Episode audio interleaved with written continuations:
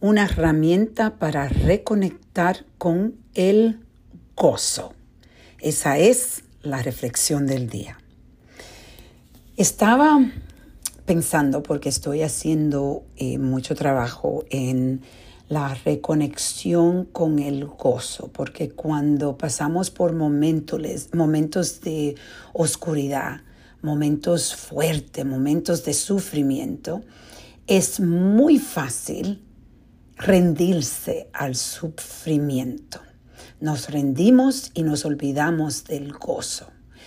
Y yo estaba reflexionando cómo muchas veces que yo he pasado por este tiempo eh, que todos pasamos, a mí se me ha hecho más fácil reconectarme con el gozo y no perderme en el sufrimiento.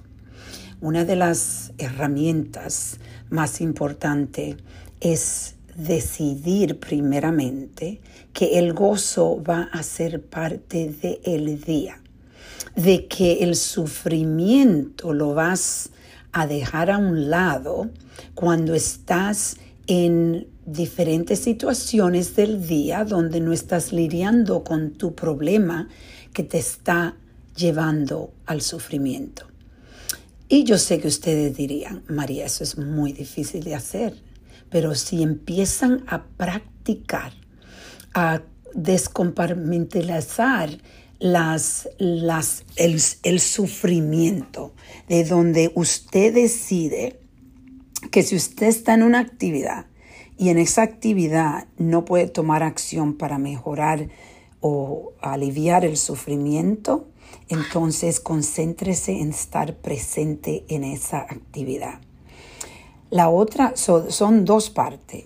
La otra parte es que si te enfocas en, en que vamos a morir, de que todos estamos garantizados morir, que es una herramienta que tiene tremendo poder, porque cuando puedes verla de una forma que te ayuda a, llenar, llevar lo máximo en la vida, de llenar tu vida con disfrutarla, con el gozo.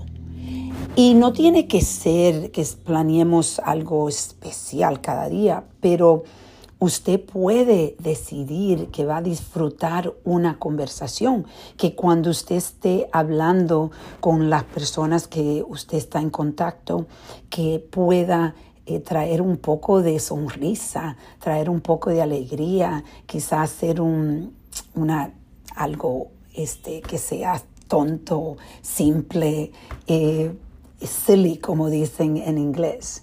Y saber que el sufrimiento tú lo puedes poner al lado y lo puedes buscar de nuevo y cargarlo contigo cuando tienes que cargarlo.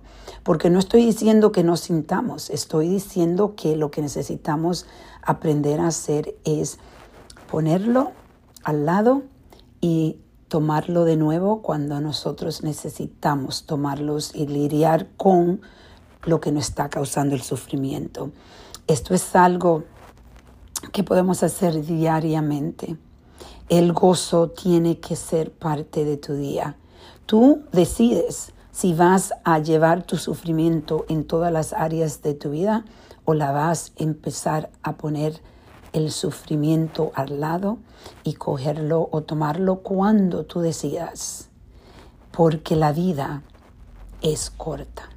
Esto lo escuchamos siempre, la vida es corta, pero sí es verdad, la vida es corta y hay que buscar la manera de disfrutarla antes de que cerramos los ojitos por última vez y nunca más volveremos a estar conectado a las cosas que estábamos conectados. Todo es pasajero en la vida, hasta el sufrimiento y el gozo.